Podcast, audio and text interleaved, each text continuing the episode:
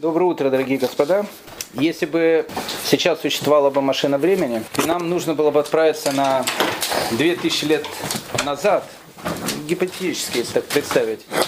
Вопрос, где бы ее нужно было устанавливать, если бы, ну, как бы по условию игры машина времени очтилась бы на 2000 лет назад в том месте, э, где она стояла сейчас. Ну, в Москве навряд ли нужно было ее устанавливать, потому что 2000 лет назад а мы сейчас э, с вами находимся в шестом году новой эры, мы бы, скорее всего, оказались бы в болоте, э, в непроходимой чаще.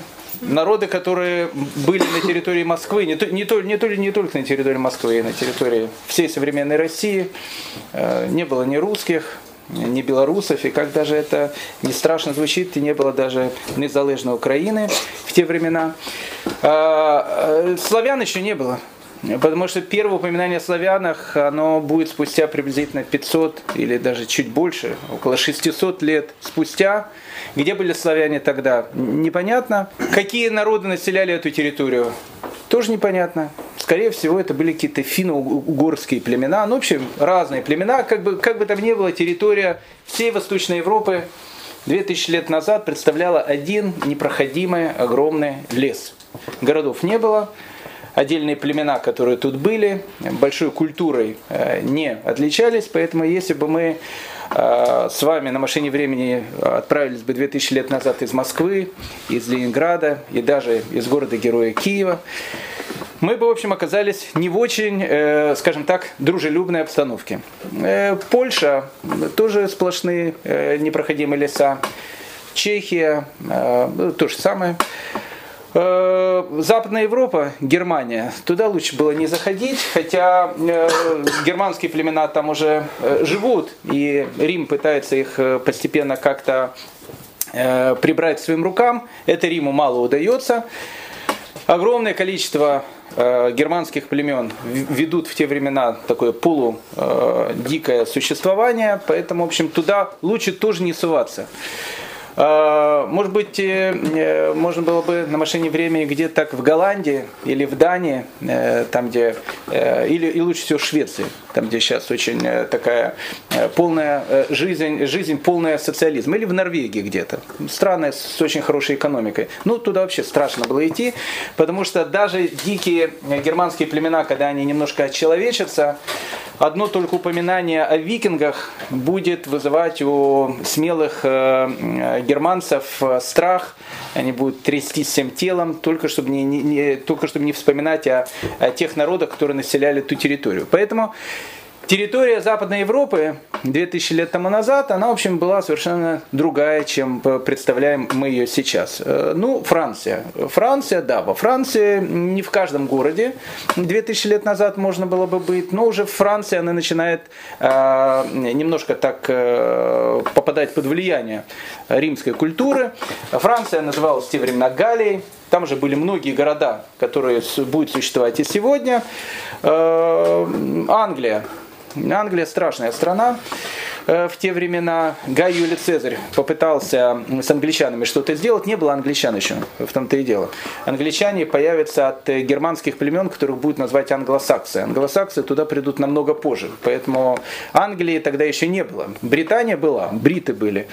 А, а англичане, они жили в те времена в германских лесах и охотились там а, друг на друга и на диких, и на диких зверей. А? Кельтов не и кельты, и кельты. Это все были кельтские племена. Все были кельтские племена, э, и основной основное, одно из основных племен, которое было, это были бриты. Гай Юлий Цезарь попытался с бритами что-то сделать, что-то завоевал, договорился о том, что они будут э, считать как бы, э, ну, Римскую империю как бы, ну, своим как бы, хозяином и так дальше, они будут как бы в таких в полуподчиненном состоянии Римской империи, договорился, хотя вопрос, с кем договариваться, там было. Там огромное количество разных племен, поэтому к шестому-седьмому году новой эры в Британию тоже не надо ехать, бриты, дикие племена, и, в общем, зарежут, зарежут сразу доброго э, разбойника Эрбингуда еще тоже не было, он бы, наверное, во время бритов показался бы добрым ангелом.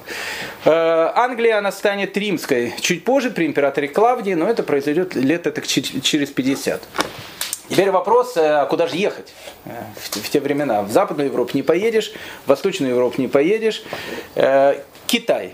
В Китае, кстати, можно было бы что посмотреть 2000 лет назад, хотя на вашем месте я бы в Китай тоже не отправлялся 2000 лет тому назад. В Китае были сплошные, абсолютно правильно, гражданские войны, особенно весь первый век э, идет война с одним из китайских племен, который называется хуны. Хуны, большие были такие племена, китайцы даже э, для того, чтобы как-то обезопасить себя, строят великую китайскую стену, Э, гражданская война с хунами, потом хунов где-то побили, одна из э, частей хунов, хуны разделились потом на четыре группы, Одна из групп поделилась, обиделась и ушла на берега волны.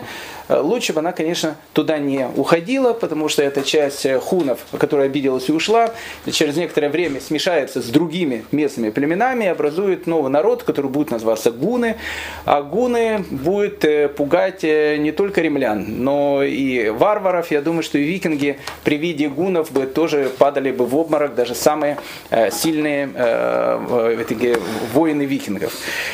Поэтому в Китае лучше тоже не ссываться. Индия. Э, в Индии была какая-то цивилизация, и можно было э, что, что там посмотреть, хотя, опять же, евреев там, понятно, никаких не было. Африка. Ну, Африка, э, Африка, Африка. Ну, что есть в Африке? В Африке Египет. Египет римский. Рядом находится Эфиопия. Эфиопия, кстати, она тоже имела свое царство. И царство довольно такое сильное в те времена. Поэтому, ну, э, ну, в Африке что еще есть? В Африке, наверное, еще можно посмотреть Тунис. Э, Тунис это то, что составляло бывший Карфаген. Карфаген римляне разрушили, потом начали строить там новый город, и, в общем, как бы было, было что посмотреть. Поэтому 2000 лет тому назад, насчет Америки не говорю, Австралии там тем более, и так дальше, мир, одним словом, был совершенно другим. Спрашивают вопрос, а где жили евреи? У меня ребенок э, часто задает вопросы, а где были наши предки 2000 лет тому назад? В Иерусалиме? Может да, может нет. В те времена, к шестому году новой эры, начинает э, формироваться та еврейская диаспора, которая, которая будет суждено сыграть решающую роль на протяжении всей дальнейшей еврейской истории. К шестому году новой эры центром э, еврейской диаспоры был э, не город Большого Яблока, э, Нью-Йорк-Сити, и даже не город-герой Москва, и не Лондон, и не, другие города, Энтверпена тоже еще не было. А в, в те времена центр еврейской диаспоры, самый большой еврейский город вне территории земли Израиля, это был город Александрия в Египте. Александрийские евреи были самыми богатыми, были очень образованными, и очень часто пугали своих иерусалимских родственников, когда они приезжали из Александрии в Иерусалим. Ну, сейчас, наверное, э, место александрийских евреев занимают американские евреи. Очень часто смотришь, такой приезжает американский еврей, э, религиозный будет человек, ну какая-то ковбойская шапка у него, еще что-то как-то. Ну, э, сразу все в Израиле говорят хуцник, хуцник. Ну, как бы приехал, приехал из сытого запада, ну, как бы, что с хуцника возьмешь? Вот он такой приехал. Поэтому, когда когда Александрийские евреи приезжали в Иерусалим, они тоже такое же вызывали, ну, наверное, ощущение у жителей Иерусалима, когда они туда приезжали.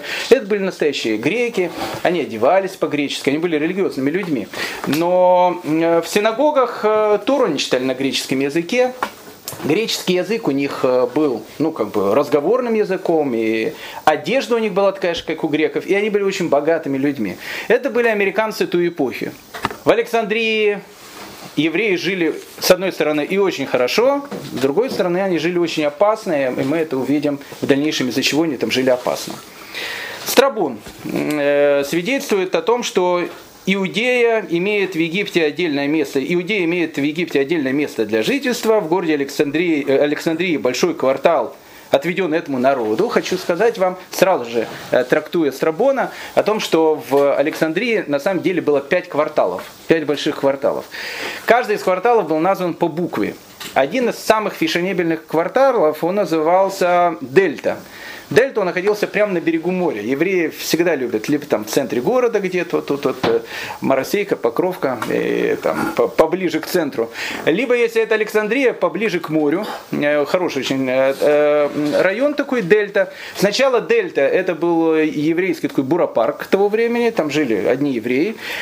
Там был соседний квартал. С одной стороны, когда-то он был греческий, но потом, когда в Дельте уже было настолько много евреев, туда начали переселяться евреи из Дельты.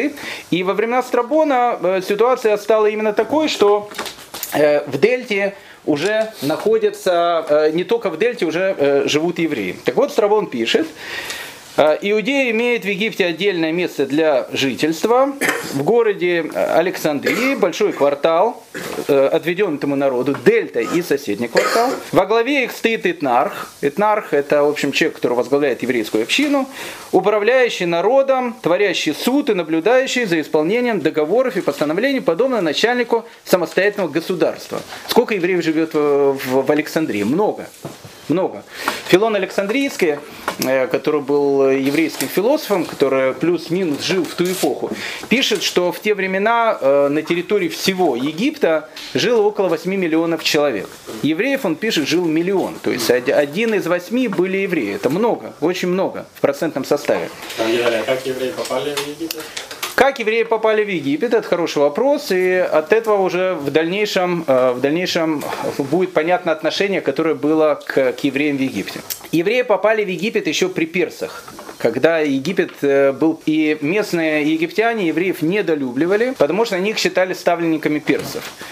Потом, когда Александрию построил э, Александр Филиппович Македонский и начал этот город заселять, через некоторое время он поселил туда тоже евреев.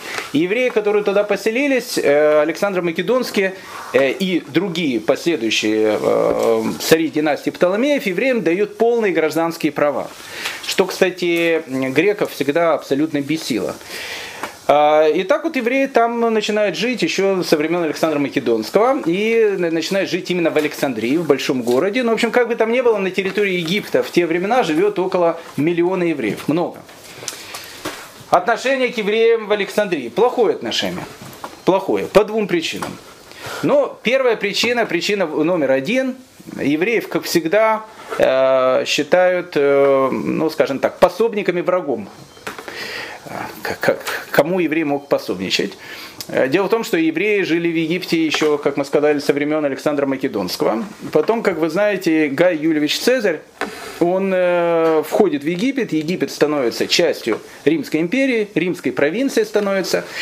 И Агай Юлий Цезарь, кстати, был человеком, который очень хорошо относился к евреям.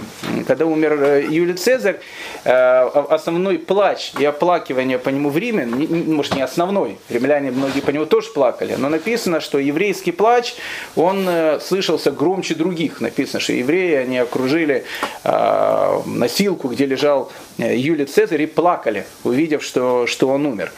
Юлий Цезарь неплохо относился к евреям, мы об этом поговорим сейчас чуть позже, поэтому Юлий Цезарь, войдя в Александрию, сразу же евреев которые ну, и к Юлию Цезарю нормально относились, а, подтверждают все гражданские права.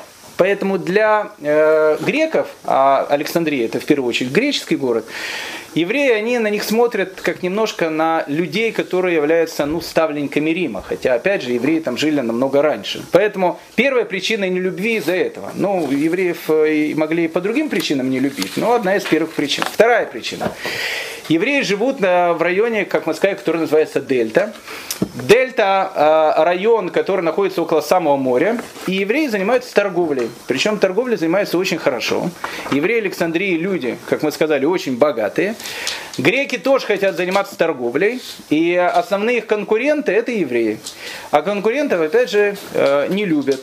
Поэтому, как бы там ни было, отношение э, к евреям в Александрии, в общем, было, скажем так, не самое лучшее. Хотя в диаспоре Александрия был, наверное, самым большим и крупным городом. Как мы говорили, Александрийские евреи жили очень богато. Огромное количество синагог, Филон Александрийский пишет, что в синагогах были, в некоторых синагогах были золотые щиты и венки с надписями в честь римских императоров. Э, прошу обратить внимание, в скором времени мы будем говорить, что такую же вещь э, попытались сделать в Иерусалиме, и в Иерусалиме из-за этого случится практически восстание. Э, повесить щит с надписью с именем императора. В Александрии эта вещь прокатывала, то, что называется, потому что, опять же, Александрийские евреи, они были то, что мы сейчас называем такими полными, полными такими Э, худсниками, э, они себя считали религиозными людьми, они были религиозные люди, безусловно, но по отношению к евреям, которые жили на территории Иудеи, в общем, конечно, уровень был не тот.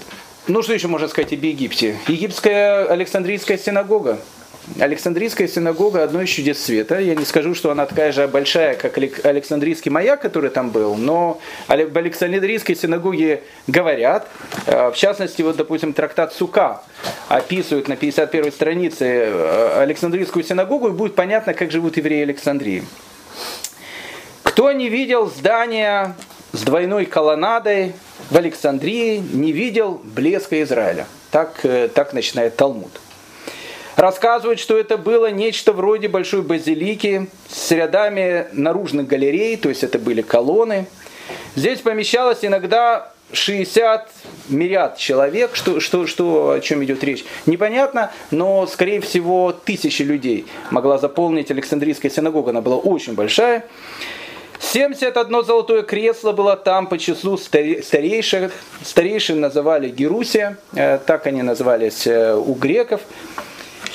Середине находилась деревянная бима, где стоял хазан синагоги и махал платком в момент, когда нужно было всем отвечать «Амен». То есть синагога такая была огромная, что когда Хазан в одной части синагоги начинал э, э, молиться, там Шмунесры, э, сзади, там на галерке синагоги не слышали, что идет впереди синагоги, поэтому Хазан, э, он занимался не тем, что он пел в данном ситуации, а Хазан занимался тем, что он э, махал флажками. Он махал флажками, когда нужно было кричать «Амен». Все видели флажок, и, в общем, э, «Амен» тоже, э, тоже кричали. И все, и все по этому знаку восклицали амин, э, а, «Амен» и не сидели там э, в беспорядке, а сидели рядами. Золотых дел мастера особо, мастера серебряных изделий особо, затем кузнецы особо, рукоделы особо, ткачи особо. Если заходил туда приезжий или нуждающийся, он узнавал людей своего ремесла и обращался к ним, так что он мог найти заработок для себя и своей семьи, ну и, соответственно, место в Александрийской синагоге. Это, это Александрийская синагога, это Александрийская диаспора богато живут. Где еще жили евреи? Да, теперь вопрос, а где жили наши предки 2000 лет назад, о котором э, говорили, спрашивали мои дети? Ну, сейчас мы посмотрим всю диаспору, и потом, может быть, сможем определить, где же жили предки ашкенадских евреев э, в те времена. Александрия, ну, один из, э, скажем так, э, пунктов, где могли жить. Э, дальше это Малая Азия. Ну, что такое Малая Азия? Малая Азия э, сейчас это Туреччина, то, что у нас называется на грузинском языке, э, недружелюб, недружелюбное к нам э, э, государство из-за различных политических ситуаций. В те времена в Турции турок, понятно, не было, да и Турции никакой не было. Малая Азия территория современной Турции, она была занята греками, всегда была занята греками. И в те времена она занята греками была также. Поэтому в Малайзии жили евреи. Э, много их или немного жило? Немного, но они там жили и жили, опять же, тоже неплохо. Теперь отношения, опять же, греков с евреями, как в Александрии, так и в Малайзии, оно было не очень хорошим. Вообще у евреев отношения с греками всегда были очень такими натянутыми. Э, почему? Ну, опять же, по нескольким причинам в те времена, когда Малая Азия, она принадлежали Селевкидам, а Селевкиды это они правили из Антиохии, э, греки, в принципе, делали все, что хотели, а постоянная, в чем, в чем пошла постоянная борьба, почему евреи не нравились. Дело в том, что в греческом городе самое главное достоинство, которое может быть у человека, это э, наличие гражданства города, где человек находится. Гражданство давало огромное количество прав. Для того, чтобы человек получил гражданство, он должен был иметь огромное-огромное количество всяких плюсиков, в результате чего он получал эту заветную бумажку, которая давала ему гражданские права этого города. Теперь, э, казалось бы, гражданское право города должен получить человек, который имеет такой же, такой же статус в городе, как и все остальные. Вот там живут греки, они там, ну, как бы, вот они живут в этом городе, у них отдельная культура, там, в храмы, куда они ходят и так дальше. Рядом живут евреи. Но евреи, они живут в греческом городе, в обособленном районе, и как в своем собственном государстве. Почему? Евреи не подчиняются греческим судам, потому что у них есть свои собственные суды, и, ну, как бы евреи живут абсолютно обособленно. У них синагоги, они не ходят там а, в греческие храмы. Но вообще, как бы, они с греками пересекаются, но пересекаются не очень. Поэтому греков всегда вот это вот подмывало. Они не могли понять, почему у евреев должны быть такие же права, как и у них. Поэтому постоянно вот эти палки в колеса, э, которые вставляли к евреям, они были постоянно в те времена, когда Малой Азией так или иначе владели Селевкида. Но потом опять же приходит Гай Юлиевич Цезарь который сначала это Помпей, потом Гай Юлий Цезарь, который становится главой Рима. И Гай Юлий Цезарь, видя в греков, в принципе, людей, которые не очень любят евреев, а, видят в евреев в первую очередь своих союзников. Поэтому одним из первых постановлений Юлия Цезаря в Малой Азии было подтверждение прав, которые были у евреев. И это, конечно, взбесило греков. Ну, вторая вещь, которая греков бесила, это Э, евреи, они раз в год отделяли по полшекеля серебра и отправляли их в Иерусалимский храм. Греки не могли этого понять. Если ты живешь в нашем родном э, городе, ну, вот, отъявляй по пол шекеля серебра и, в общем, отдавай их сюда. Ты их отдаешь в какой-то совершенно другой город, непонятно куда, евреи это все это собирали. Все вот эти вот вещи, они, в общем, как бы вызывали полное недовольство, которое было у греков, ну и вообще еврейская культура, еврейский образ жизни и греческий образ жизни, это были два таких антагонизма, которые в свое время привели к вспышке, к восстанию Маковеев. Э, как бы там ни было, евреи жили в Малой Азии, но жили не очень хорошо, хотя жили очень богато. Э, наверное, евреи в Малой Азии в те времена жили приблизительно, как сейчас евреи живут в Южной Африке. С одной стороны богато, но с другой стороны многие оттуда уже стараются потихонечку э, уезжать из-за очень хорошей жизни. Ну, допустим, такой город, как Эфес. В городе Эфесе к примеру, все евреи, которые там жили, они имели римское гражданство. Что, кстати, вызывало зависть и ненависть местных греков, потому что в те времена, получается, евреи, они имели и эфесское гражданство, и еще они имели и римское гражданство. А в те времена иметь римское гражданство было намного тяжелее, чем иметь сегодня австралийское гражданство вместе с канадским э, и американским вместе взятыми. Римское гражданство было тяжело иметь. А почему-то евреям Эфиса дали э, такое, значит, как бы право, что они имели и римское гражданство. Города Сарды, тоже город в Малайзии. В городах Сардах были еврейские суды. Так э, римская администрация, она сказала о том, что римлянин в Сардах в греческий суд не идет, потому что ну кто они такие, греки, чтобы римляне шли, а в еврейский суд римский гражданин может идти. И это вызывало еще, соответственно, э, как вы понимаете, большой прилив э, любви к еврейскому населению.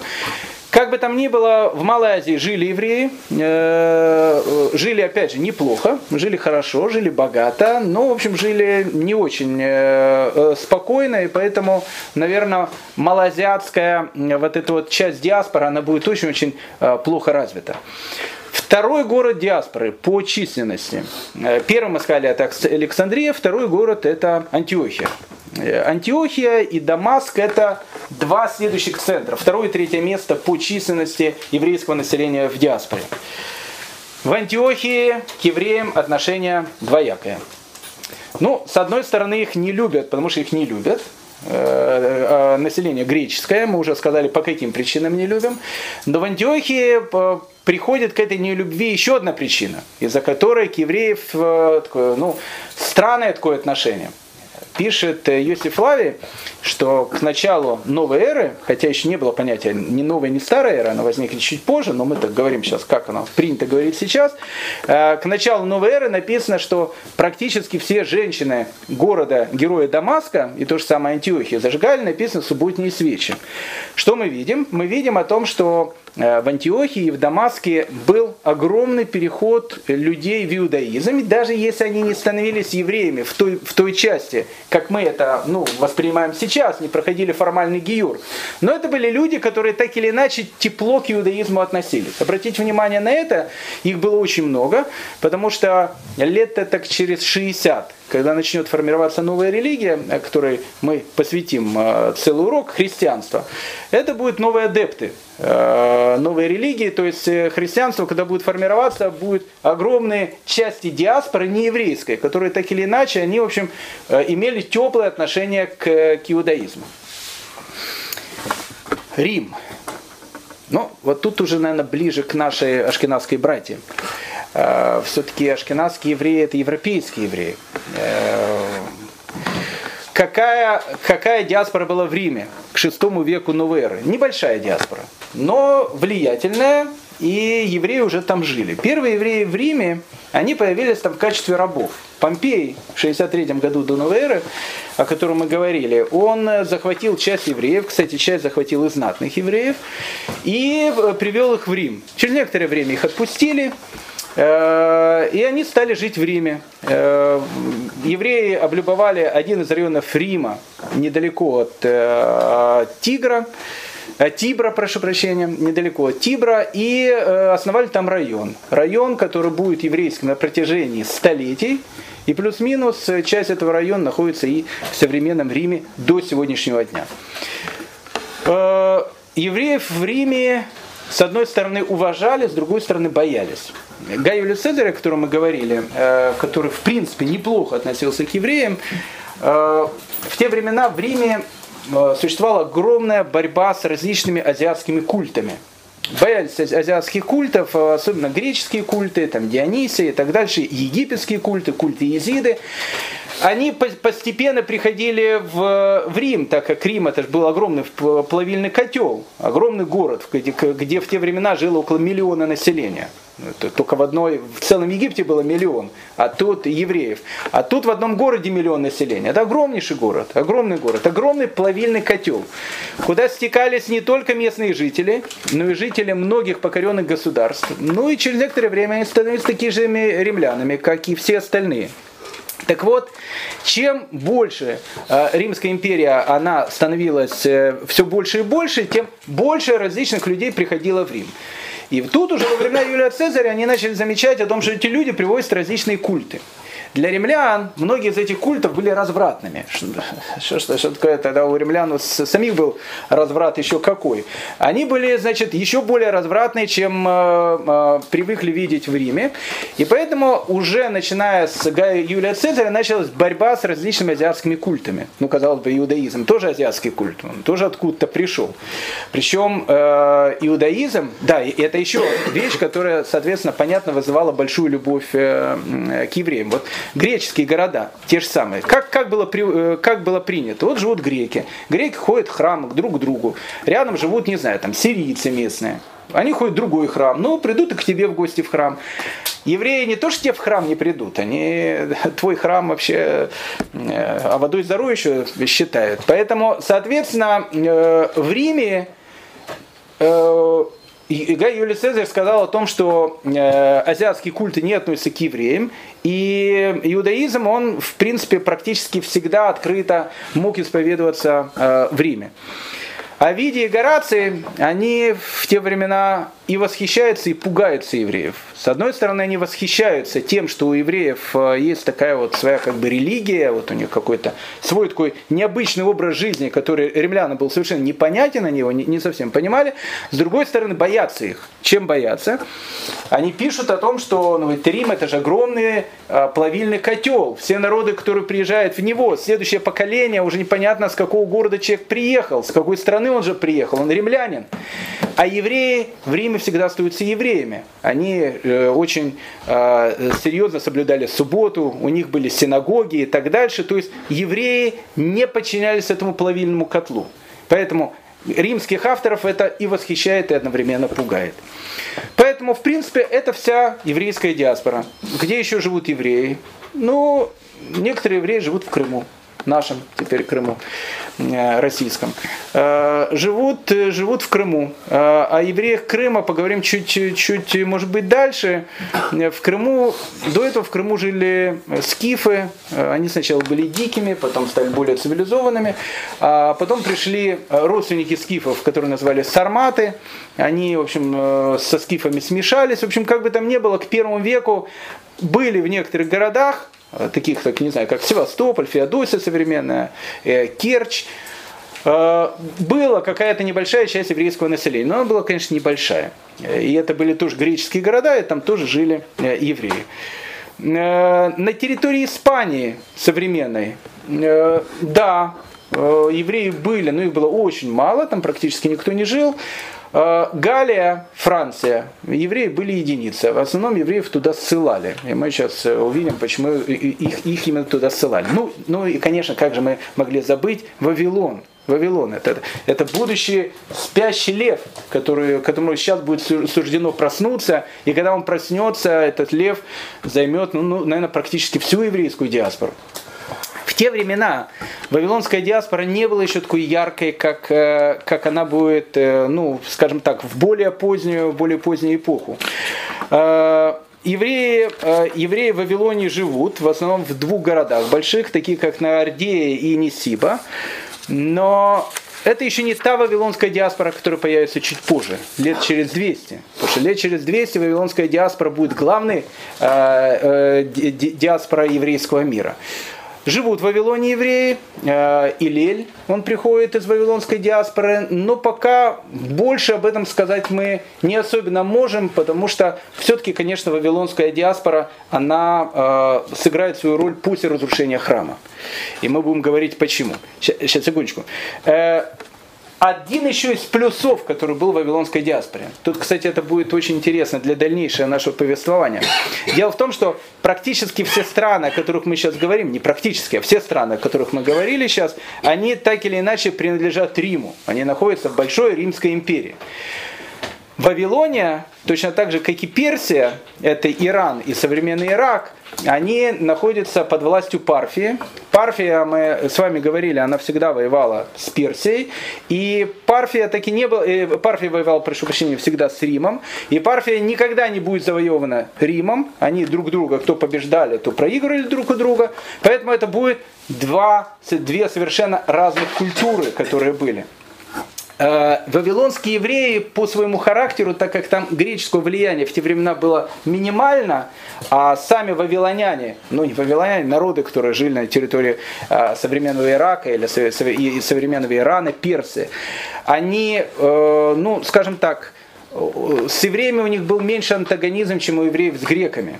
Поэтому евреи Вавилона в те времена они полностью смотрели, их глаз, взгляд был устремлен в сторону Иерусалима. Ну и самые, сами парфяне э, к евреям относились неплохо, и точно так же, как и к иудеям относились тоже неплохо. Поэтому вопрос, который задают мои дети, где были наши предки, предки ашкенадских евреев 2000 лет назад, трудно сказать. Но, скорее всего, скорее всего, э, ну, можно дать некий такой прогноз – Скорее всего, они находились где-то там, вот, в, в земле Израиля, потому что все-таки ашкенадские евреи, они будут уходить оттуда, потому что э, ашкенадские евреи, евреи, евреи, они будут формироваться именно Римской империей, потому что они потом будут переходить на территорию Европы и так дальше.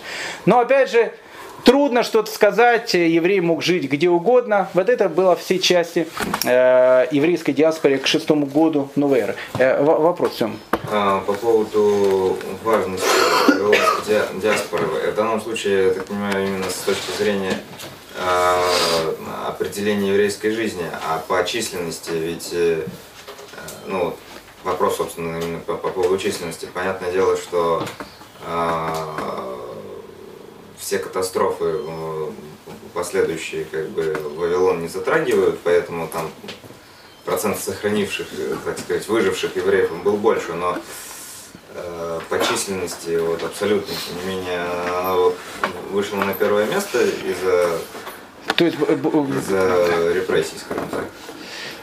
То есть э, вопрос, было ли в те времена евреев в диаспоре больше, чем в Иудее или, или и, что? Ну, в диаспоре больше, чем в Иудее, да, и Наверное. ди- именно в вавилонской диаспоре больше, чем, чем во всех остальных. Нет, нет, нет. В те времена нет. В те времена, о которых мы говорим, вавилонская диаспора еще не была такой большой. Самые большие, большие диаспоры это все-таки Александрия, а, Сирия. Сирия, она все-таки принадлежит не Вавилоне, она принадлежит и, и, э, пока еще Риму. А, Там было... Два с- века. А? Через два века. Через два века вавилонская диаспора будет самая большая. В- Самая большая. Там, там в основном, в основном все еврейское население будет так или иначе жить там. А, После того, как мы рассмотрели о э, различной еврейской диаспоре и э, ну, посмотрели, где могли те, э, жить евреи, мы возвращаемся теперь в наши родные Палестины. Итак, к седьмому веку новой эры в наших родных Палестинах политическая ситуация следующая. Мы говорили о том, что у скончавшегося Ирода было много сыновей, э, некоторых он угробил. Мы вспоминали слова императора Августа, который говорил, что у Ирода лучше быть э, свиньей, чем собственным сыном. Э, В общем, это как бы подтвердилось исторически. Как бы там ни было, после длительных споров, разборов и так дальше, царство, как вы помните, досталось трем сыновьям. Архилая, Ирод хотел, чтобы он был царем Иудеи. Филиппу, другому своему сыну, он дает за Иордания, ну, территорию современной Иордании, и Ироду Антипе он дает территорию современной Галилеи. Э, Филипп и Ирод э, Антипа, запомните эти имена, они называются не царями, они называются тетрархами. То есть, ну, как бы это не царский титул. Э, Архилай, который хотел стать царем, мы об этом говорили в прошлый раз, у него это не получилось, различные там волнения были, как бы там ни было, э, император Август Архилая ссылает, он уходит, значит, в ссылку, и э, с 7 века, с 7 года э, Иудея, она перестает быть царством и становится римской провинцией. Римской провинцией прав- правят, э, ну, в общем, как бы губернаторы этих провинций, которые на латыни называются прокураторами или в переводе на русский язык попечители. А, С одной стороны, э, с одной стороны, как бы Иудея это римская провинция, но с другой стороны, политически существует еще большая провинция. Эта большая провинция называлась Сирия. В Сирии находился не прокуратор, в Сирии находился такой, ну скажем так, генерал-губернатор. И Иудея, она формально ну, политически, формально она как бы подчинялась сирийскому генерал-губернатору. Хотя, Рим, э, хотя римский прокуратор, который находился в Иудее, в общем, как бы был там царем э, и мог делать все, что он там хотел. О прокураторах мы сегодня с вами и поговорим. Когда вспоминается прокуратор Иудеи, их было на самом деле много, помнят почему-то только всегда одного, э, Понтий Пилатушку, о нем мы, э, соответственно, тоже э, с вами поговорим. Теперь давайте по- по- по- посмотрим, кто такой прокуратор А и что прокуратор в Иудее делает Б. Но для того, что если вы были бы римским гражданином и очень захотели бы стать прокуратором, ну, как минимум, у вас должен был быть дворянское звание, э, которое, ну, в общем, на русский язык переводится таким понятием, как всадник. Вы должны были быть всаднического сословия. Что такое всадники? Не буду сейчас об этом говорить, э, посмотрите Википедию, это будет понятно. Э, Как бы там ни было, всадники – это римский гражданский титул, не самый высокий, но, в общем, и не низкий. Если вы всадник, то есть имеете дворянский титул, у вас есть определенные деньги и самое главное определенные связи, потому что стать прокуратором надо иметь хорошие связи, вы можете, в общем, претендовать на э, э, название того, что вас, в общем, могут поставить прокуратором. Выгодно ли быть прокуратором? Ну, конечно, выгодно. Конечно, выгодно. Прокуратор, э, с одной стороны, ему могут голову оторвать, римские власти, э, как они э, вскоре это сделают Понтий Пилат, ну, лет через, это через 30. А, а мог и не оторвать. А если не оторвут голову, то, в принципе, на всю оставшуюся жизнь вы, ваши дети, внуки и, скорее всего, правнуки будут жить хорошо. Потому что за несколько лет то, что вы будете возглавлять провинцию, можно столько денег там иметь, а, что, в общем, ну, должность была очень-очень хорошая. Поэтому человек для того, чтобы стать, а, ну, не знаю, прокуратором какой-то провинции, в частности, Иудеи, нужно было постараться иметь большие связи и так дальше. А Чем занимается прокуратор? Да, во-первых, где прокуратор живет?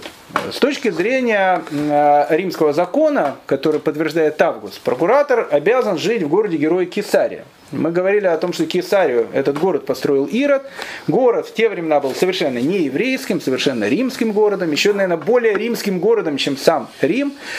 Э, поэтому прокуратор в Кесарии чувствует себя, конечно, как рыба в воде.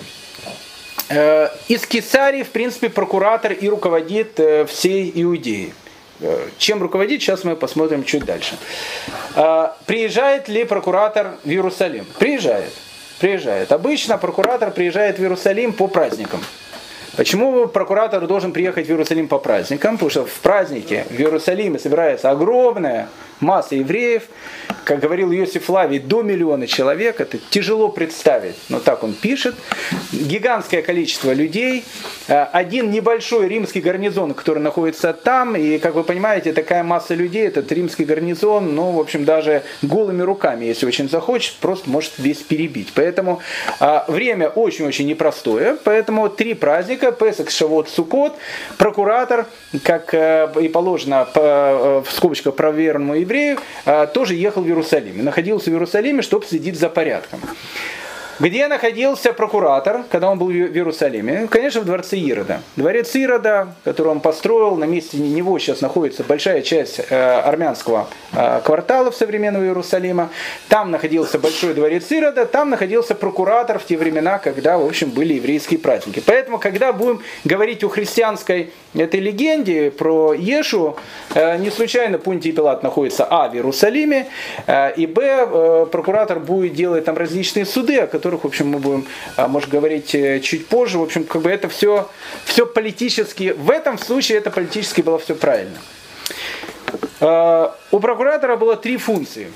Первая функция это была полицейская, а вторая функция была финансовая, и третья функция была судебная. Что значит полицейская функция прокуратора? Но прокуратор в первую очередь был главнокомандующий римских войск, которые находились в Иудее. Штаб-квартира его находилась в Кесаре, как мы говорили. В Иерусалиме он бывал только на праздниках.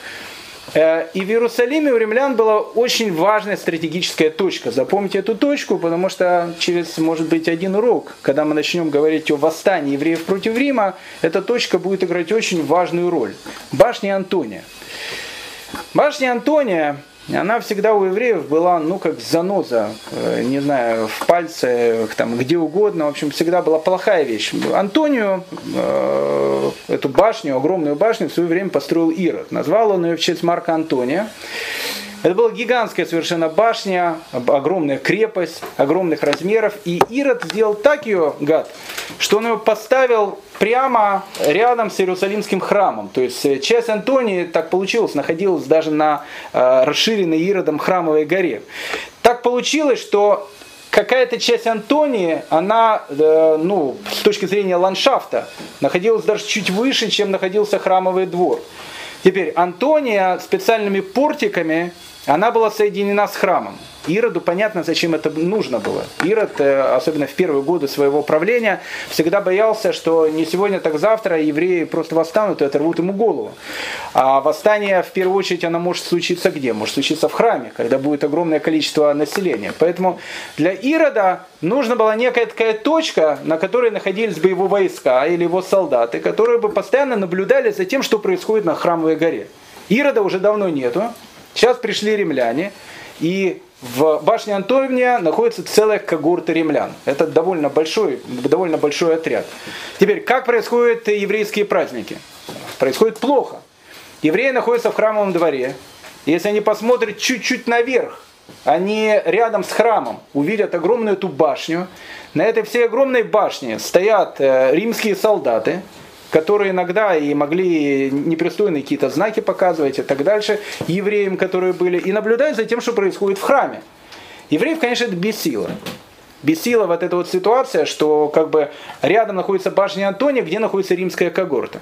С точки зрения римлян это было все очень удобно, потому что если бы в римском, в Иерусалимском храме произошел какой-то инцидент, который был бы им, э, скажем так, не нравился, они бы сразу по этим мостикам, которые соединяют Антонию с э, двором э, Иерусалимского храма, прибежали бы туда и начали бы делать то, что им нужно. Это э, полицейская функция прокуратора. Финансовая функция. Ну, финансовая функция, надо сказать, чуть-чуть э, подробнее, потому что она тоже сыграет свою роль. Евреи, точно так же, как и э, жители любых провинций, должны были платить много налогов.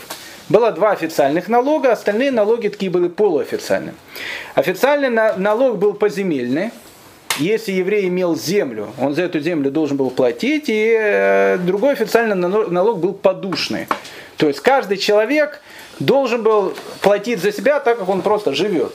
Ну, то есть как бы подушный такой налог. Налоги собирались э, прокуратором, и потом они, в общем, отправлялись в Рим. Теперь, э, в Иудее еще существовали налоги на различные товары. И э, римский прокуратор мог их там либо поднимать, либо опускать, в общем, делать все, что угодно. Как правило, вот этими налогами, которые занимались на различные товары, занимались откупщики этих налогов, которых, ну, скажем так, в русской традиции называют мытарями мытарь. А, в еврейской традиции их называют махсонами. А, но это были сборщики налогов. Сборщиком налогом, а, мы говорили, если человек он занимался откупом налогов, то весь его заработок существовал в том, что он должен был, а, дать столько, сколько он должен, а, б, он должен был э, дать, э, ну, как бы, заработать что-то себе. Сейчас существуют такие компании, как они называются, против них идут различные судебные э, эти мероприятия, если люди банку не дают, деньги. Они нанимают какие-то компании, которые, в общем, приходят... Коллекторы. Коллекторские компании. Коллекторов не очень любят. А мытари в те времена были такими коллекторами. Поэтому написано в Талмуде о том, что человек, который максон или мытарь, не может быть свидетелем в еврейском суде, то есть его как бы не признают его свидетельство, человек он нечестный. Но кроме те, те, той ситуации, э, написано в Талмуде, когда мы знаем о том, что этот, в общем, человек честный, видно, э, честные э, мытари тоже, в общем, как бы бывали. Теперь, ну и как бы судебная, судебная функция, которая была у прокураторов, он мог вынести смертный приговор они выносили смертные приговоры, как, правильно, как правило, государственным преступникам. Если они считали, что человек поднимает какой-то бунт против Римской империи, они могли вынести э, смертный приговор. Смертный приговор по традиции осуществлялся через распятие на неком таком э, приспособлении, которое в дальнейшем будет называться крестом. Э, в дальнейшем, в общем, в общем, в остальном, евреи имели в Иудее довольно, ну, довольно расширенную автономию. Существовал еврейский Санхедрин, который имел какие-то права, но в первую очередь, конечно, это права были более, наверное, религиозные, потому что политические права, они были все-таки у прокураторов. Ну и римские власти и прокураторы, умные прокураторы, они старались как бы играть по тем правилам, которые были приняты в Иудее. Ну вот в частности, сейчас вот недавно история-то прожалится. Сейчас недавно, ну года там сколько, два или три назад, э, приехал в Иерусалим римский папа. И римский папа сказал, хочу подойти к стене плача. А там есть главный раввин стены плача, Раф Рабинович. Раф Рабинович сказал, что говорит, ну я говорит, ну, там, не танцую от счастья, там, ну, римский папа хочет прийти, пускай придет, но с одним условием. Без всяких там э, символов э, папского престола. А Папа Римский, когда ходит, у него есть всегда посох такой, некий такой символ э, наместника э, Петра э, в Риме. У него есть такой большой такой крест тут, который он всегда носит. Он говорит, значит, если папа хочет прийти, значит, без всяких этих крестов, и без всяких посохов. Просто вот тут взял и пришел. Ну, с одной стороны, обидеться можно. А римский папа, он сейчас такой тоже такой современный, из Латинской Америки приехал. Говорит, ну, если так, значит так. Там. И, и зашел так просто, э, без всяких этих атрибутов власти. В те, в те времена, в принципе, когда шел римский легион, отряд, когорта, все что угодно, они шли со знаменами. Сейчас идут со знаменами, и тогда со знаменами. Что, что было на знаменах тогда? На знаменах тогда были портреты императора, либо портреты каких-то, ну, языческих там героев и так дальше. Ну, и, и как бы и с этим, с этим шли, ну, как бы войска, они без этого вообще никуда не выходили. Вообще-то символика легиона. Символика легиона, символика легиона была разная, 10 легион имел символику свинью и так дальше. Ну, в общем, разные были, разные были символики. Так вот, когда римские отряды, они должны были проходить в Иерусалим или заходить в Иерусалим, все знали о том, что все знамена они должны спрятать. И очень, и очень, скажем так, интеллигентно туда зайти. Ну, чтобы вы еще как бы поняли, если бы там, ну не знаю, там существовал бы какой-то такой, э, ну не знаю, какой квартал в Америке, И там было сказано о том, что американцы туда могут заходить, полицейские, но без э, там, формы, без всяких этих вещей, просто так гражданские, так э, спокойно пройти. Римляне это понимали, это были только у евреев, э, другим бы просто за это оторвали голову, потому что это просто ну, чисто бунт против императора. Но у евреев это считалось нормально, и как бы римляне они это все понимали, и когда нормальный римский прокуратор, нормальный еще раз, потому что будет сейчас ненормальный, они старались как бы ну, недолго ты римским императором, можно сейчас деньги заработать, не, не, не влазить в различные политические всякие дрязги. Римские императоры, они так и шли, поэтому римские солдаты, они обычно входили в Иерусалим, к примеру, без знамен. Знали о том, что э, ни одному э, язычнику нельзя было заходить в, в храмовом дворе дальше определенной точки. Там была специальная такая надпись на храмовом дворе, на, на греческом языке она была написана, о том, что дальше этой точки э, любой нееврей не имеет права заходить. И римляне это тоже Э, как бы уважали, потому что они, в общем, не хотели, чтобы были различные какие-то эксцессы, связанные с евреями. Ну и различные там э, символики, ну не знаю, там храмовые культы и так дальше. Все это делалось, но делалось, понятно, не в Иерусалиме. Кесария, пожалуйста, это ваш римский город, делайте там что угодно, бейте с головой в стенку и так дальше. К седьмому году, когда э, Иудея становится римской провинцией, до этого же там царь был, Сейчас она стала римской провинцией. Раз она стала римской провинцией, она должна теперь платить все налоги, как платит любая римская провинция. А какой это налог? Поземельный налог, мы сказали, и подушный налог. Но, как минимум, для того, чтобы платить поземельный или подушный налог, нужно понять, э, с, с кого этот налог э, э, снимать. И поэтому император Август в седьмом году пока приказывает генерал-губернатору э, Сирии, которого звали Квирин, Квиринин, э, э, Квирин, он ему приказывает о том, чтобы он провел первую перепись населения в Иудее для того, чтобы узнать, сколько вообще там находится людей и какая у них земля. Квирин проводит эту перепись населения. Но тут понятно, будет играть две вещи. Во-первых, как вы знаете, евреев не считают. Даже когда евреев считают на миньян, э, не считают там 1, 2, 3 и так дальше, говорят различными там те, э, счетами, типа не раз, не два, не три, хотя многие считают, что неправильно, либо по буквам алфавита, либо по стихам, либо почему угодно, но никогда их не считают просто так. Первый, второй, третий, четвертый, пятый. Поэтому с точки зрения еврейского закона перепись, она сама по себе уже плохая.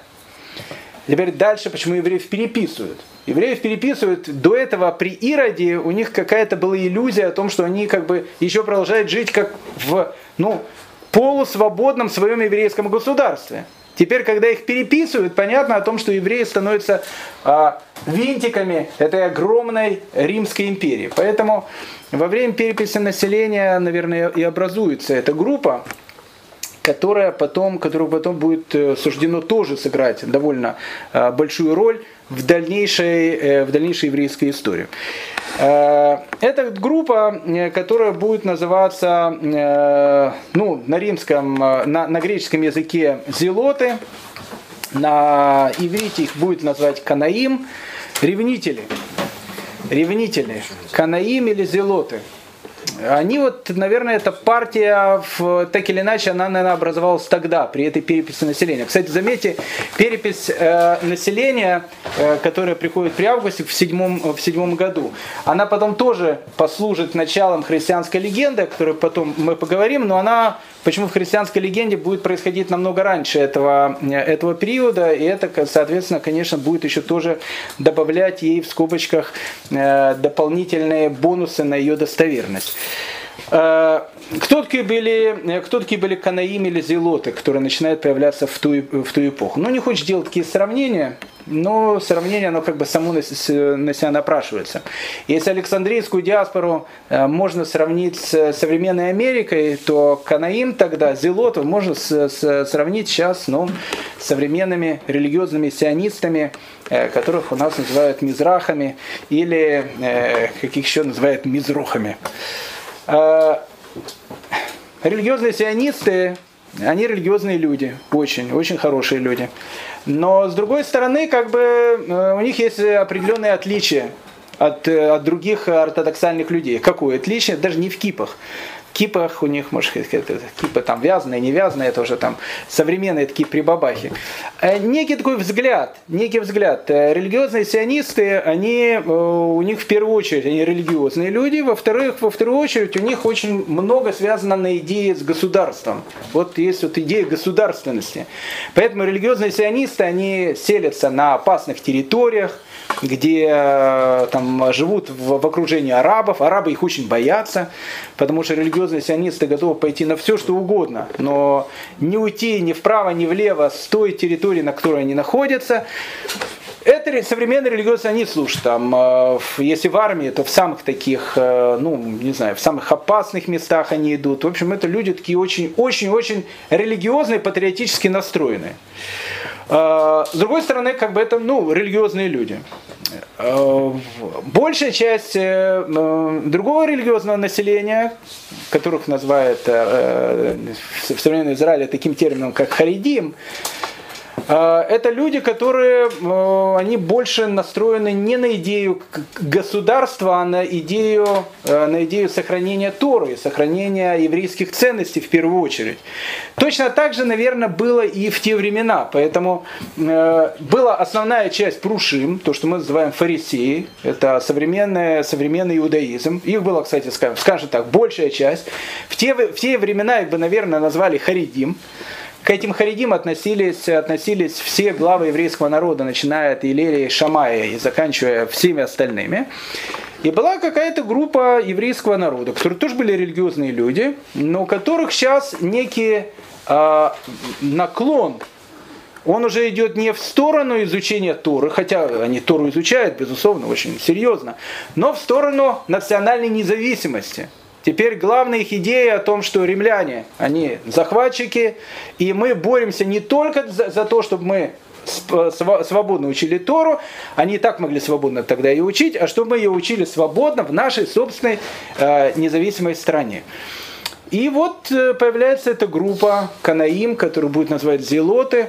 Они сыграют э, большую потом э, ну, роль в дальнейшей еврейской истории, в частности в восстании, которое будет идти против Рима. Иосиф Лавий который будет являться человеком, который будет описывать э, в дальнейшем все события, которые будут связаны с Первой Иудейской войной, восстание против Рима, для него Зелоты э, э, ну, имеет э, в первую очередь отрицательный характер. И это понятно, потому что книгу, которую он пишет, он пишет для римской публики. А Зелоты это были люди, которые в основном ну, были так очень патриотически настроенные, которые в восстании против Рима будут играть действительно очень большую роль. Считается, что вот при этой переписи населения в седьмом году и образовалась э, так или иначе вот эта вот партия, которая будет называться Зелотом, с которой мы, в общем, познакомимся чуть, чуть попозже. Сначала римские прокураторы сменялись довольно быстро при августе буквально за 7 лет сменилось три, э, три прокуратора, каждый был там буквально по пару лет. Это был Марк, это был первый Капони император, потом э, прокуратор, потом Марк Ам, а, Амбибуль, э, Амбулин, э, потом Аня Руф. А, потом император Август умирает. После смерти императора Августа переходит новый император, который, которого зовут император Тиберий. Император Тиберий, как любой, э, ну, как бы новый глава государства, начинает, в общем, как бы э, делать какие-то реформы. Одна из реформ, он считает, что понятие того, что прокураторы сменяются очень быстро, это, это очень плохо. И объясняет это очень и очень так, э, ну, скажем так, логично. Он говорит так. Если прокуратор знает, что он находится в провинции там 2-3 года, то чем он занимается эти 2-3 года? Он занимается не делами, он занимается тем, что он набивает свой карман, потому что он понимает, что через 2-3 года его оттуда вышвырнут. Поэтому, говорит, это плохая практика того, чтобы прокураторы были так, э, ну, такой короткий э, срок. Прокураторы должны находиться в провинции намного больше срок. Поэтому э, Тибери считает, что прокураторы должны, если уже приходят в общину, то приходить на какое-то большое время. Он считает так, что если император, прокуратор будет знать, что он в провинции находится это 10-15 лет, то он, в общем, как бы, скажем так, и политикой, и делами провинции будет тоже заниматься, кроме того, что, понятно, будет заниматься а, теми правами, э, теми идеями, что он будет набивать свой собственный карман. Тибери назначает э, четвертого прокуратора, который был, это прокуратор Валерий Град.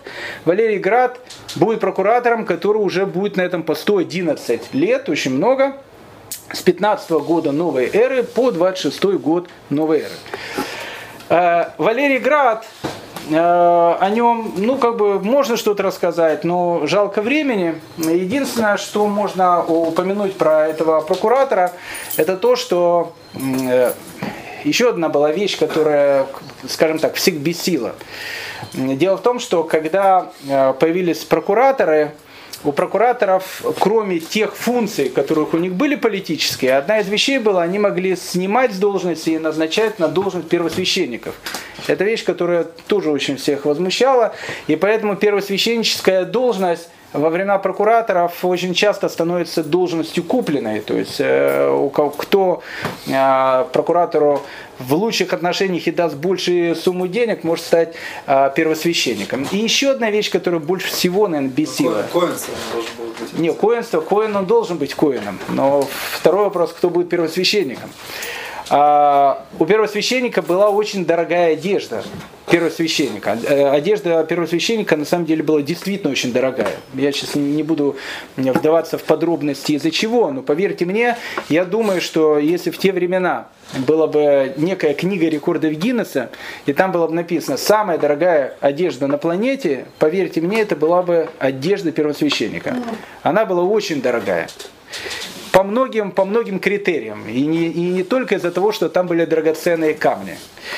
Э, так вот, одежда первосвященника, в которую первосвященник облачался не каждый день, она, так получалось, она находилась тоже у римских властей. Она находилась в этой башне Антония.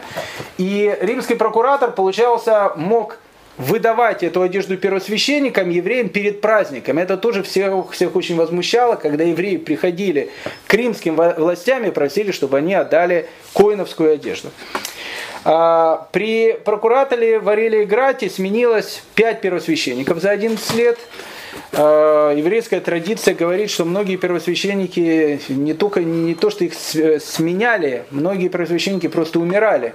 Э, в те времена, так как первосвященники уже люди были не такими святыми, как должны были быть, многие из них не выходили просто из святая святых, Кодыша Кадашим в Йом-Кипур. Поэтому в те времена появилась такая новая практика, которая не была до этого никогда.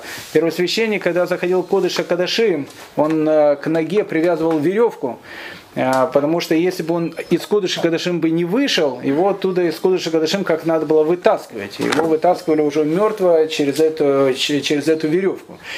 Так вот, за 11 лет сменяется 5 первосвященников.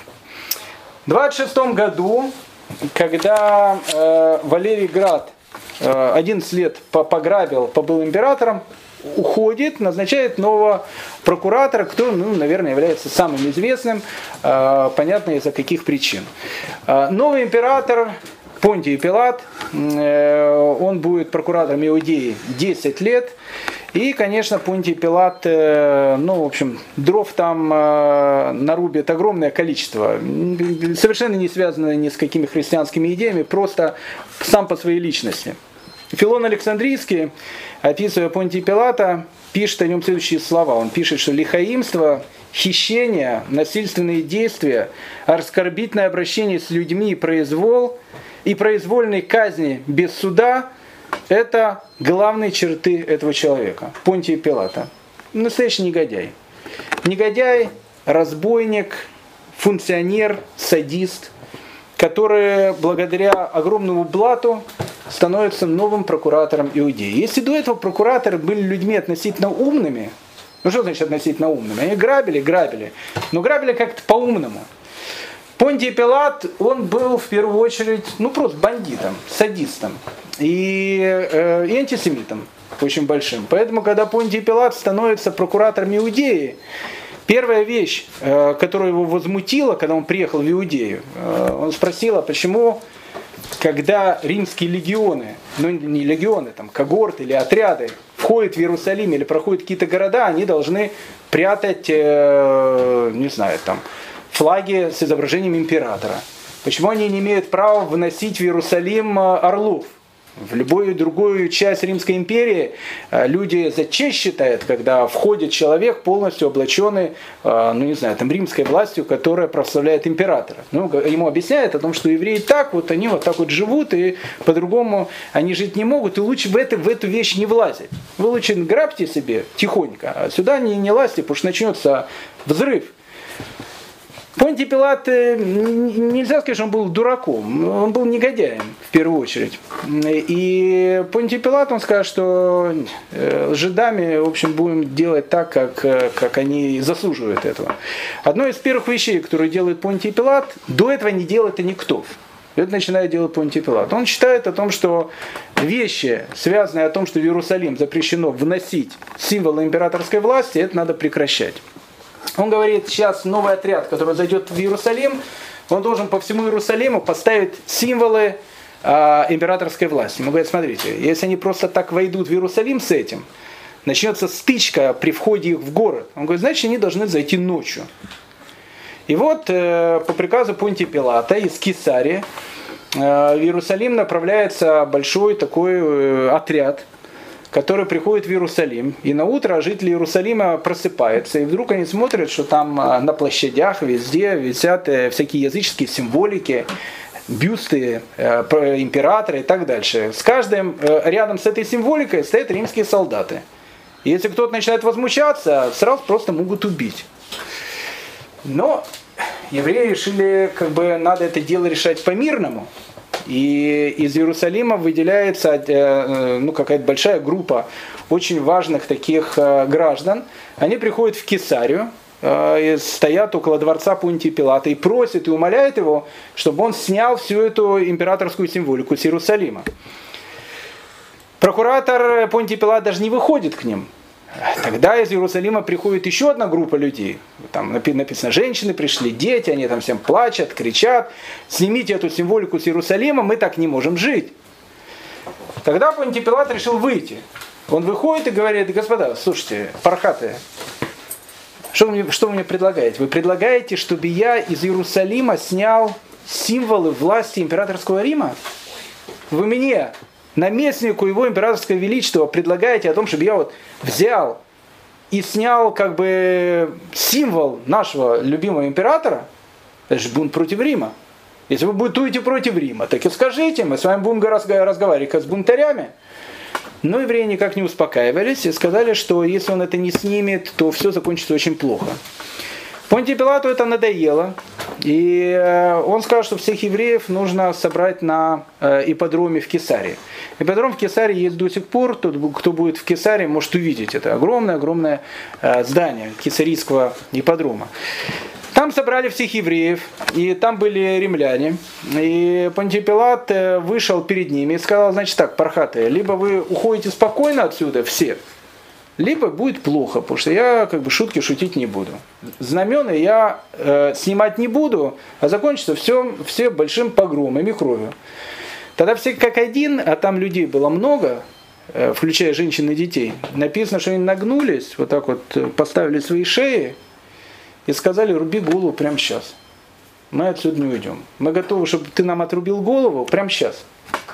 Но так мы жить не будем. И так будет делать любой еврей, который находится в любой части Иудеи. И тогда Понтий Пилат испугался. Впервые.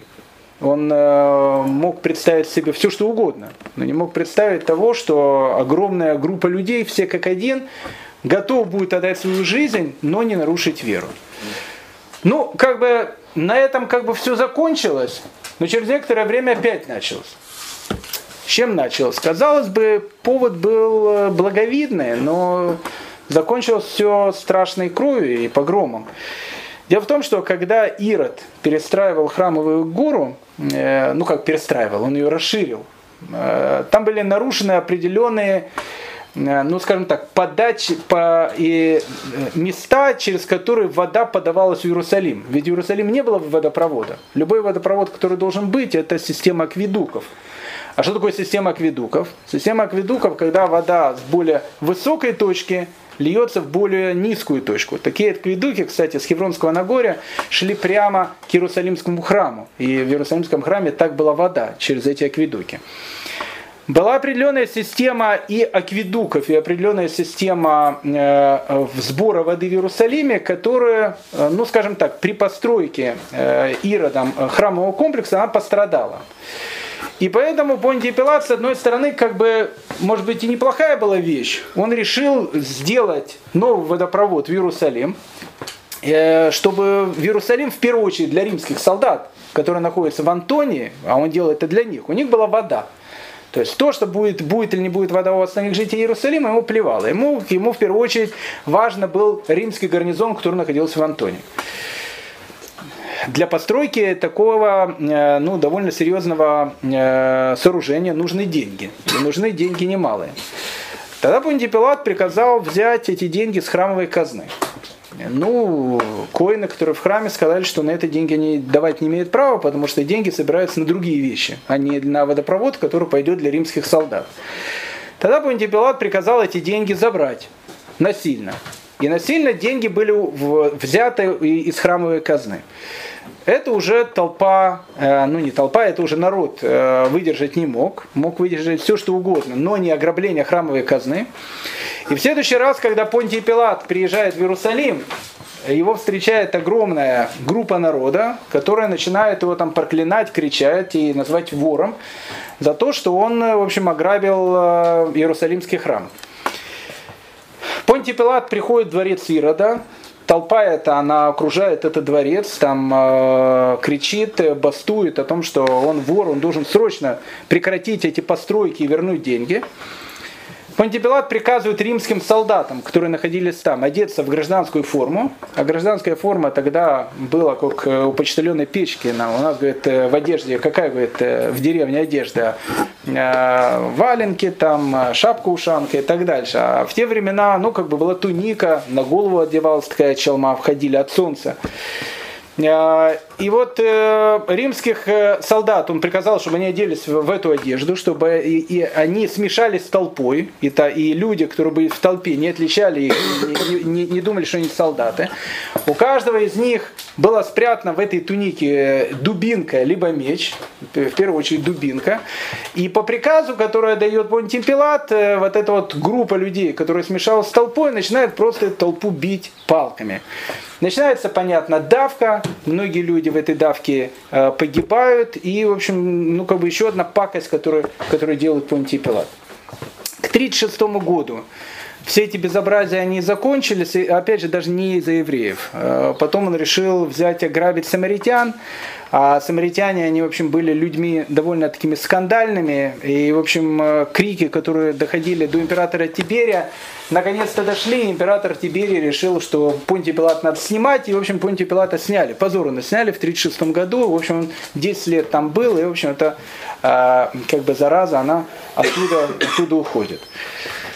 Э, в те времена, э, когда мы говорим про Понтия Пилата, нужно посмотреть еще на одну вещь. Оно тоже будет очень важно для дальнейшего повествования. Мы с вами говорили о том, что у Ирода три сына. Про Архилая мы говорили. Лузер. Он там все потерял и так дальше. Двое других э, тетрархи. Один Филипп, мы с вами говорили, он тетрарх э, Иордании. И второй Ирод Антипа. Он тетрарх э, э, Галилеи. Вот о них и надо сейчас немножко поговорить, потому что а, в дальнейшем они тоже сыграют довольно э, интересную важную э, э, роль в нашем повествовании. Ну, что можно сказать о Филиппе? Филипп, в отличие от своего папы, был человеком не буйным, я бы сказал, был бы человек очень спокойным, был тетрархом спокойно, был тетрархом 30 лет, в Заиордании еврейское население было, но оно было минимальным. А в основном это было языческое население. Да и Филипп был э, типичным таким римлянином. Вот он и жил так себе спокойно. Мало развратничал, мало кутил, ну просто жил так себе. Ну, как обычный римский наместник. Умер, детей у него не было. И когда он умирает, э, тогда уже был император Тиберий, вот эта вся область, которую он управлял, она, в общем, ну, куда отходит? Она отходит к римским, э, к римским владениям. Она и так была римской. Но до этого это как была независимая тетрархия. Сейчас она становится как бы частью провинции Сирии. То есть они берут эту часть э, себе. В Галилее находится Ирод Антипа. Ирод Антипа был человеком, ну скажем так, более буйного нрава, чем его родной брат э, Филиппушка. Ирод Антипа, ну он, конечно, не папа э, э, его, Ирод, но некоторые папины замашки у него были. Он э, в одно время ну, подумал о том, что он должен быть великим строителем. Он жил в Галилее, и у него не было как бы такой столицы. Ну, как бы он жил то в одном городе, то во втором, там в Ципоре был какое-то время. Кстати, перестроил его очень-очень так серьезно. Он решил, что нужно построить город город-сад. Ну, как Петр Первый сказал, надоело находиться в Москве, надо теперь строить новый город. В Галилее, кстати, было очень большое еврейское население. Э, галилейское население было очень по-боевому настроено. Кстати, в основном вся партия э, зелотов, канаим этих, она находилась вот на территории Галилеи. Э, он решил построить город, который будет его столицей. Ну, где построить этот город, э, так, чтобы и вид был хороший, и местоположение. Он решил, город надо строить недалеко, э, точнее, даже не то, что недалеко, прямо на берегу озера Кенерет. Ну, красивые места. И решает построить город. Ну вот э, Шаламазал, он и есть Шаламазал во всем. Но ведь э, можно что выбрать место было в принципе любое. Он выбирает место, которое считалось, опять же, считалось, что когда-то там находилось еврейское кладбище. И он там решил построить город. Он строит там город, э, красивые здания, дворец себе строит. Ну, город, понятно, как называет. Если Петр город называет Санкт-Петербург, он не, не может его назвать там Сант-Иротантипа. Э, Все-таки император Тиберии. Поэтому он этот город и называет Тверия. Тверия в честь императора Тиберия. Э, и вот э, город Верия построен, и как бы Ирод Антипа, он говорит э, всем людям, новый город в новостройках, довольно дешевые квартиры, все, в общем, приходите в наш город, заселяйте его. Ну, евреи, когда сказали, в Тверь пойти, да вы же его на кладбище построили. На кладбище ни один еврей не пойдет, это, это полная ритуальная нечистота. И ни один еврей в Тверью не пошел. Кстати, на протяжении длительного времени в Твери не жило ни одного еврея. Это, это странно, потому что последний еврейский сан, сан, Санедрион, Санхедрин, будет как раз находиться в Твери. И Тверия в дальнейшем сыграет очень-очень важную роль э, в земле Израиля. И сейчас считается, что в земле Израиля есть пять святых городов. Ну, такая там градация. Это Иерусалим, это Хеврон, это Цфат, это э, Шхем, и это, э, и это Тверия. Так вот, э, э, Тверия сейчас тоже святой город, но в первое время ни одного еврея, в общем, в Твери, соответственно, не было, потому что они считали, что ни один нормальный еврей туда не пойдет. Ну, кем он заселил этот город? Он его заселил либо греками, либо римлянами, либо, как пишет Иосиф Лави, всякой, всякой, ну, в общем, толпой, которая была непонятно чем занималась. В общем, люди непонятного происхождения, непонятных э, профессий. В общем, город Тверь стал таким не очень хорошим городом. Ирод Антипа еще там насолил одну вещь. Э, он был, э, опять же, человеком таким, в отличие от своего брата Филиппа, довольно деятельным. Однажды э, он путешествовал в Иерусалим, э, в, точнее в Рим, э, для того, чтобы посетить своего значит, покровителя императора Тиберия проезжал мимо одного из своих братьев, у Ирода было много сыновей, много сыновей и увидел жену своего брата, которую звали Иродиада. Она ему очень понравилась, что говорит о очень высоком моральном положении Ирода Антипа, понятно. Э, она ему понравилась, Иродиада, она тоже была э, в высоких моральных э, таких норм. Увидела, что муж у нее такой слабак, а тут такой брутальный товарищ Ирод Антипа, вот город построил даже свой, Тверью. Ирод Антипа говорит, уходи, значит, от мужа, приходи ко мне. И Иродиада, которая, кстати, была внучкой последней хасманейской принцессы Мирьям, а, она тоже потом сыграет и Радиада, а точнее э, ее брат Агриппа, очень-очень большую роль в дальнейшем. Так вот, Иродиада, она убегает от своего мужа и, соответственно, прибегает к Ироду Антипе. Ну, как вы понимаете, э, в плане ну, еврейского закона, когда человек женится на э, жене своего живого брата, ну, э, это показывает о большой кошерности Ирода Антипа. Поэтому, ну, как бы, ну, а что о нем говорить-то? То есть, человек был, еврейского в нем было мало, но возмущения было, кстати, очень много. И, кстати, тут, если возвращаться к христианской легенде, а, которая, которая э, описывает тоже тот период, она описывает некого человека, которого звали э, Йоханан. Э, Йоханан, как его называют на иврите, Амадбиль. Мадбиль от слова твила. Мадбиль это тот, кто окунается в мику. Йоханана Мадбиль. В русской традиции его называют Иоанном Крестителем почему-то. Э, он, кстати, начал возмущаться э, этими вещами, которые делает Ирод Антипа, то, что он женится на э, дочери своего брата, на, на, на жене своего брата, что являлось с точки зрения еврейского закона полным безобразием. И написано, что ему, и, в общем, голову за это отрубили. Ну, в общем, как бы слишком написано много, много говорил. Это Антипа. Теперь, э, ну, сейчас не будет времени об этом говорить, хотя бы начнем. Э, история про человека, э, о судьбе которого можно снять ну, целый фильм, а может даже можно снять целый, целый сериал, потому что эта история ну, совершенно потрясающая, необыкновенная, история, которая закончилась хэппи-эндом, но, в общем, история, в которой было очень-очень много э, всяких необычных подробностей. Ну, для начала, для затравки, э, хотя бы начнем только начала этой истории. Как мы говорили, у э, Ирода и Мирьям Мирьям, это последняя э, хасманийская э, принцесса, которую он убил, было, э, были дети. У них было, были, были сыновья, Одного из его сыновей звали Аристабула. Если вы помните, Ирод его убил в свое время. Такой Аристабула было трое детей. У него было двое сыновей. Одного звали Агриппа, второго звали Ирод э, в честь дедушки, и Иродиада, о которой мы только что с вами говорили, которая убежала от своего мужа с Иродой Антипой. А, так вот, э, э, нас в данном случае интересует Агриппа.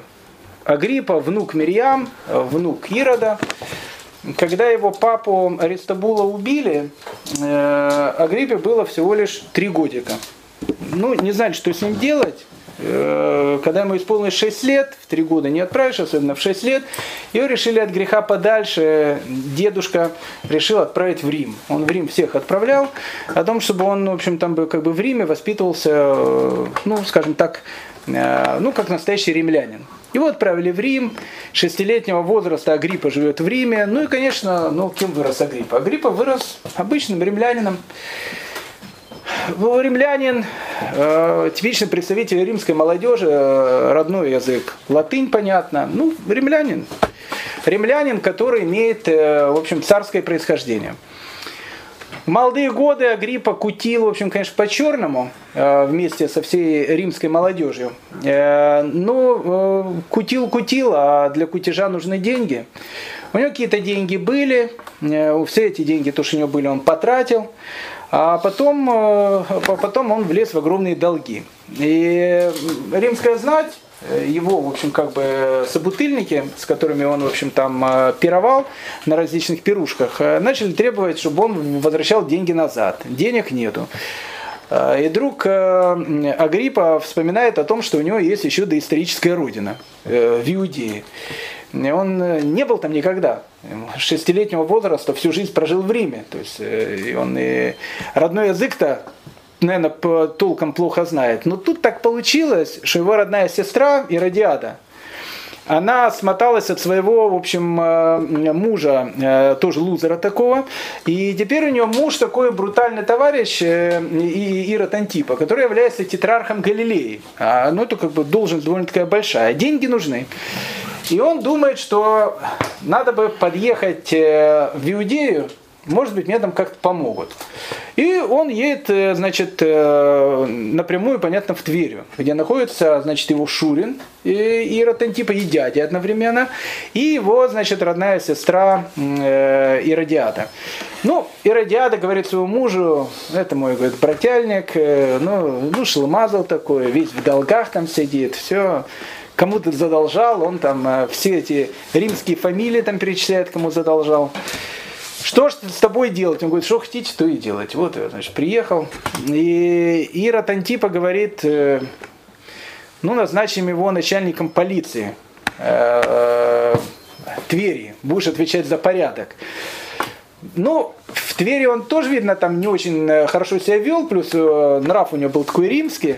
И через некоторое время он начал скандалить со своим дядей Шуриным одновременно, Иродом Антипой. Начал скандалить, и Ирод Антипа сказал его, значит, своей жене Иродяде, слушай, пускай твой брательник идет отсюда чем подальше, если он не хочет, чтобы мы ему набили морду. И, в общем, э, ну ничего не оставалось, и Агриппа пошел, значит, странствовать странствовать, такой дворянин, без денег, все, ну, с огромными амбициями. Сначала он пошел странствовать где-то по Сирии, там в сирийских городах, э, где-то там кути, ку, кути, кутежи у него были, тоже деньги где-то одалживал, потом приехал в Александрию. В Александрии его тоже там э, быстро раскусили, что это за молодой человек, выгнали оттуда тоже. В Иудею возвращаться нельзя, везде там наследил, ну, куда надо возвращаться? Решил вернуться в Рим. Ну, пускай уже как там за, за долги прибьют, так прибьют, но хотя бы в родном городе, в котором он вырос. И он приезжает в Рим. А в Рим в этот, э, э, в этот период времени находится э, внучат племянник императора Тиберия, которого Тиберий намекнул, что, скорее всего, после него он и будет следующим императором. Э, этот человек, э, его звали Гай Калигула. Человек был ну, необычный такой человек, э, о котором римский, римский писатель и историк Синека пишет следующую характеристику. То есть это такая характеристика, как у нас говорят, такой характеристикой ни одна тюрьма не примет. Он пишет, что Гай Цезарь, Калигула это у него кликуха была, звали его Гай Цезарь, ну, было много имен, а сокращенно Гай Цезарь. Гай Цезарь которого природа создала словно за тем, чтобы показать, на что способна безграничная порочность в сочетании с безграничной властью. Ну, Гай Калигула. Развратник, э, ну, человек совершенно психически не совсем здоровый. Э, мы о Гай Калигуле поговорим в следующий раз. Э, он возглавляет основные кутежи в Риме. Причем кутежи с развратами, со всеми этими делами. И тут Агрип приезжает, вот такой вот, он тоже там кутил везде. И он сходится с этим Гаем Калигулом. И начинает там с ним кутить вместе. Денег у него мало, там э, на какой-то из пирушек, когда они там все пьяные были, э, Агриппа он там встал и говорит о том, что когда уже мой любимый друг э, Гай Калигула станет императором. Хватит уже, он засиделся этот Тибери. Ну, там везде у всех свои уши. Доложили это императору, говорит, а там этот э, иудейский принц э, кричит, когда уже ты там э, копыта откинешь, и Гай Калигула, значит, вместо тебя будет следующим императором, ну, его, в общем, в тюрягу. В тюрягу на цепь. И он сидел, значит, на цепи. И на цепи сидел э, Агриппа полгода. А через полгода Тиберий умирает, и Гай Калигула становится императором. Когда Гай Калигула становится императором, он говорит, а где мой собутыльник Агриппа? Он говорит, в, тюря, в тюряге сидит, э, на цепи. Он говорит, э, значит, вывести его из тюряги, он его выводит, значит, из тюряги, и говорит, друг мой дорогой, ты же, говорит, ради меня сидел в тюряге этой. И говорит, возьмите ту цепь, к которой он был привязан, взвесьте ее, и сделайте ему такую же цепь из золота и подарите ему. Вот э, в благодарность о том, что он как бы пострадал за меня. И Агриппе, у которого вообще и денег не было, вдруг да, дарит такую тяжелющую золотую цепь. И он говорит, ну, друг мой, Агриппа, чем собираетесь заниматься? Он говорит, ваше Митрофанское Величество, не знаю. А твой, говорит, дядя Филипп недавно этот, в, луч, в мир лучик ушел. Ну, он же тетрархом был за Иордания. Так хочешь, э, можешь стать э, вместо него, он говорит, тетрархом, говорит, ну что тетрархом? Ну, за меня пострадал, будешь царем, в статусе, значит, как бы царя. И, э, и отправляет его в, в, в, это, в тетрархию, которая была за Иорданией, уже видит царя. И тут его, значит, дядя Ишурин, Ирод Антипа, который царем не был, которым был только тетрарха. Вид этот недавно, этот пьяница, которого он лично назначил начальником полиции, потом выгнал, который там, который он стеснялся только, чтобы сказать, что он родственник его жены, вдруг становится не тетрархом, становится царем. Но Иродиада, его жена, она начинает его постоянно, значит, э, наускивать, это безобразие, посмотри, мой брат, алкоголик, там все, стал царем, а ты такой брутальный, значит, такой мужик, и, и, и до сих пор обычный тетрарх. Ну, Ирод Антипа говорит, ну, не до жиру, быть бы живу, Потому что говорят, что новый император Гай Калигула человек не, не совсем это в своем этом э, рассудке. Ну, в общем, она его достала полностью и говорит, ты должен ехать в Рим и, значит, э, э, хлопотать, чтобы тебе дали должность царя также. Ирод Антипа вместе едет в Рим.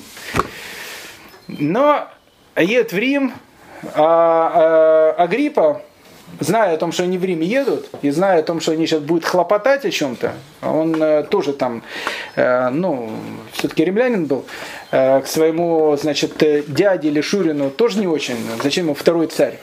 Он пишет э, своему собутыльнику, значит, Гая Калигуле о том, что вот э, к тебе, значит, едет мой дядя, Ирод Антипа, с моей сестричкой Иродиадой, они там тебя что-то будут требовать, а знаешь, у меня такое впечатление, что они хотят поднять бунт против Рима. Что-то странно, они какие-то э, эти крепости строят по всей Галилее, что-то странная какая-то вещь. Зачем им крепости, с кем воевать собираются? Ну и когда э, Ирод Антипа приходит с Иродиадой Гай Калигула, говорит, ну вот мы хотим тоже все-таки царями стать. А Гай Калигула спрашивает, а вы я слышал, там э, строительство какие-то ведете. Да. А что строите? Э, крепости строим. О, говорит, как интересно. А что это крепость вы строите? Это, кто-то нападать на вас собирается? Ну, говорит, ну, как крепость строим. Гай Калигула человек, э, ну, опять же, совершенно э, ненормальный.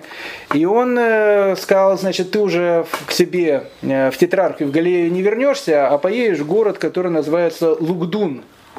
Он находился в Галии, новый такой город, Лугдун. Сейчас город хороший, э, в основном не французский, а арабский. Э, Лугдун сейчас называется городом Лион. И он, и он ссылает туда э, Ирода Антипу и его жену Иродиаду. Кстати, Иродиаде, так как она сестра его собутыльника Агриппы, он говорит, что ты можешь вернуться обратно в, в, это, в Иудею. Она женщина была такая гордая. Она говорит, не надо мне поддачки. Ну и, в общем, в Лугдун поехала со своим муженьком.